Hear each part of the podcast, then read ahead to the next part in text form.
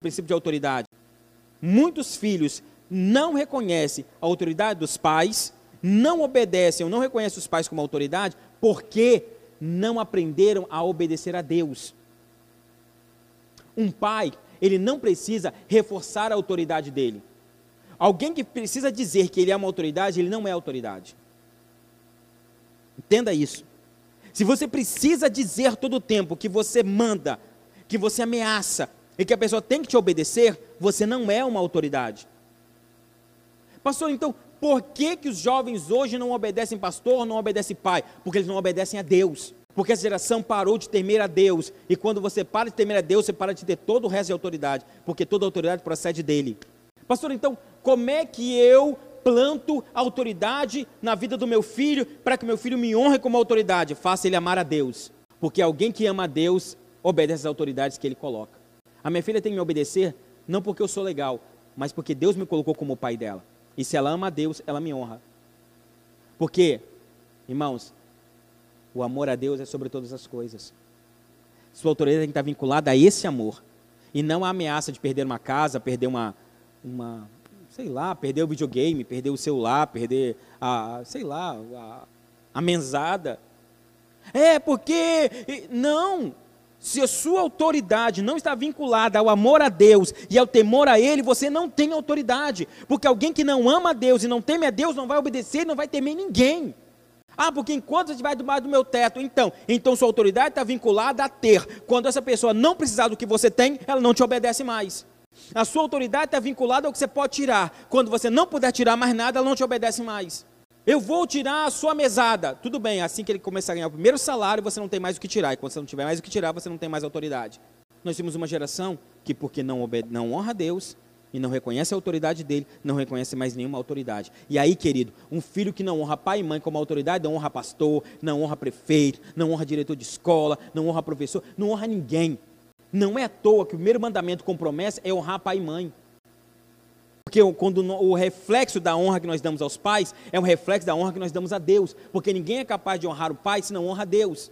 É um princípio. E aí autor... a, liderança tem que começar a entender isso. As pessoas seguem uma liderança da igreja porque essa liderança é uma autoridade colocada por Deus. Então, quando ele fala, Deus fala através dele. Ele está exercendo um, ministério sagrado. E se você não se posiciona como tal, ninguém vai seguir você. Porque se você não se enxerga como alguém de Deus, ninguém vai enxergar isso em você. Não é autoritarismo, não é vanglória, não é soberba, é entendimento de autoridade. Então, eu sou propriedade do Senhor, separado por Ele para exercer um sacerdócio. Eu sou um líder na minha instituição, na minha casa, no meu setor, eu sou um líder. A responsabilidade é minha, eu dito a direção, eu conduzo, é minha responsabilidade, com muita humildade, mas é minha. Deu certo, a culpa é, deu certo, é mérito meu, deu errado, a culpa é minha, mas é minha responsabilidade. Então eu sou uma autoridade. E se Deus me colocou aqui, ele, eu fa, ele fala através de mim. Então, quando o pai diz que a casa vai entrar em propósito, é porque Deus falou com ele. Agora, se você não é reconhecido como autoridade de Deus, esquece também, filho. Eu tenho uma mensagem sobre quando fracassa o justo. Um dia eu vou trazer essa mensagem aqui e eu vou falar sobre Ló. E Ló foi justamente um exemplo de um líder que cuidou muito bem da vida dele, mas foi um péssimo líder de outras pessoas. Por quê? Porque a Bíblia taxa Ló como justo. O justo Ló sofria e era amargurado pelos pecados que aconteciam em Sodoma. Ok, ele era justo e tudo de errado que aconteceu em Sodoma o angustiava. Top. Mas quando o anjo falou com ele, tira sua família de Sodoma, quando ele falou com a esposa, quando ele falou com os filhos, elas, elas titubearam. Quando ele falou com os genros, os genros disseram: Para com isso, você está de brincadeira. Os genros dele, os homens que ele escolheu para casar com as filhas deles, não reconheciam ele como alguém que poderia ser a voz de Deus. E ainda assim, o anjo tira a família dele de casa à força. Quando sai, a mulher não segue as orientações dele, vira um espada de sal. E as filhas, por não terem um padrão moral estabelecido por ele e por não ter sido edificadas na palavra por ele, a primeira chance que elas têm, elas dormem com ele para ter filhos. Então o justo Ló falhou como sogro, falhou como marido e falhou como pai. E ainda, nenhum dos seus empregados, parentes ou vizinhos foram ganhos para Cristo. Porque quando foi fazer a contagem de quantos justos tinham na cidade, não tinha nem dez. E quando ele entrou na cidade, ele entrou com pastores e servos. Não, os nossos pastores estão brigando, vamos, fazer, vamos separar. Peraí, se tem gente a serviço dele, ele entrou com esse povo na cidade. Quando foram fazer a contagem dos santos, nem o pessoal que trabalhava por ele tinha palavra. Peraí, meu camarada, esse povo está com você a caminhada inteira, entrado na cidade, e esse, esse povo não conhece Deus? Ele falhou como patrão também. Já dei a mensagem, olha só, triste. Triste. Mas esse é o ponto, o princípio de autoridade. Então, o que o diabo está fazendo? Raliando. Por que, que é tão importante eu vir aqui falar sobre líderes? Irmãos, porque nós precisamos. Nós temos necessidade. O mundo está precisando de líderes, de pessoas que, ó, eu, eu estou aqui, me segue, vem comigo, peraí, eu faço, é, conta comigo, vem comigo. A, a, a igreja moderna precisa de bons líderes. Precisa de pessoas que assumam a responsabilidade nas suas casas, nas suas empresas, nos seus setores. Líder erra. Eu não estou dizendo que líder não erra, não, irmãos. Ah, porque eu não tenho muito estudo. Aprenda. Ah, porque é, eu, eu, não sei pregar. Não estou falando de pregar, estou falando de liderar, de conduzir, sabe? De, de ser porta-voz, de ser a pessoa que vai levantar a bandeira, de dar norte aos filhos, por exemplo. Tem gente interpretando a mensagem errada, né? E quantas vezes já foi falado isso aqui? Isso é muito triste, né? Ensina o menino no caminho que deve andar. Isso. Aí o pai vai e ensina ao menino o caminho e não no caminho. Tem diferença, pastor? Claro que tem. Deixa eu te dizer a diferença. Um pai que ensina o caminho. O pai pega e fala assim: meu filho, ali é o caminho. Tá vendo, meu filho? A igreja é ali, vai. Eu estou te ensinando o caminho. Mas a Bíblia nunca diz que a gente tinha que ensinar o caminho. Ele diz que a gente tinha que ensinar no caminho. Sabe o que é no caminho? É você caminhando junto. E a sua experiência refletindo nos seus filhos. Filho de quem ora, ora. Filho de quem lê Bíblia, lê Bíblia. Filho de quem busca, busca. Se o seu filho não lê Bíblia é porque ele não vê você lendo Bíblia. Se o seu filho não ora é porque não vê você orar. Pode ter certeza disso. É fato. Ah, pastor, minhas filhas não oram. O que, que eu faço para elas orarem? Ora. Ora. O dia que seus filhos estiverem orando, elas vão orar também. Porque elas vão entender o seguinte: orar é muito importante. Papai ora todo dia, então orar é importante. Ah, ler Bíblia. Minha filha, você tem que ler Bíblia. É, mas eu não vejo papai lendo, então ler Bíblia não deve ser importante, não. Eu vejo de Netflix. Netflix deve ser bom. Bíblia não é bom, não, porque papai não lê Bíblia, então vou assistir Netflix. Não dá para ensinar o caminho. Não dá para dizer para o filho que é bom se ele não vê você fazendo. É tão bom que você não faz. Então não, não rola, irmãos. O primeiro discipulador, estou sentindo de fazer isso, estou falando como liderança agora. O primeiro discipulador dos nossos filhos somos nós. A Bíblia ensina isso. Ela fala que nossos filhos têm que aprender com a gente na caminhada, assentando, conversando, subindo, andando. O primeiro discipulador dos filhos são os pais. Tanto que no currículo de Deus, Deus não se apresenta pelos feitos que ele faz, mas se apresenta pelas pessoas que ele usa como referência. Não entendi, pastor. Me explica direito. Tá bom, quando Deus se apresenta na Bíblia, ele não se apresenta pelas suas obras, ele se apresenta pelas pessoas que ele usava. Deus, quando vai se apresentar, ele não diz, eu sou Deus que abriu o mar. Hum, hum. Ele fala assim, eu sou Deus do seu pai. Você conhece seu pai? Aham. Uhum. É um homem de Deus? É. Fez grandes coisas? Fez. Então, eu sou esse Deus que fez isso na vida dele. Ah, sei quem é Deus. Uhum. Porque o mar, querido, pode ter passado na geração passada. Deus pode estar falando com alguém que já o mar já abriu, secou, murchou. Ah, Deus, o mar, o Senhor abriu o mar, mas isso minha avó, minha tataravó contou, já faz 100 anos que o Senhor abriu o mar. Não sei o que é abrir o mar, não, Deus. Eu não viu o mar? É verdade. Mas seu pai você conhece, né? Conheço, então eu sou o Deus dele. Sabe qual é o meu maior medo? Qual a minha maior preocupação? De todas as que eu tenho, que são muitas, mas sabe qual a maior delas? É que Deus possa um dia chegar para minha filha e se apresentar sendo o meu Deus. Essa é a minha maior preocupação de todas. Com a Ilane não, porque já é adulta, se viram, né? né? Parente. Agora minha filha não. Minha filha está crescendo e ela está sendo, ela, nossos filhos estão sendo criados para um tempo que nós, irmãos, não queríamos viver. Desculpa, irmão. Mas quando eu me converti, nunca na minha conversão eu imaginei que eu ia viver e ver o que eu estou vendo agora. E vou dizer para você, vai piorar muito. E as nossas crianças vão viver nesse tempo. Isso é que é triste, tá? Isso é que é triste. Então nós temos que preparar nossas crianças para elas terem base para o mundo, não que, elas, que nós vivemos agora, mas para o mundo que elas vão viver amanhã. Isso é liderança. Então, meu medo é que um dia Deus se apresente a Maria Fernanda e diga assim: Maria Fernanda, eu sou o Deus do seu pai. Ela fala assim: quem? Sei quem é, não? Isso me preocupa. Isso me preocupa. Disso eu tenho medo.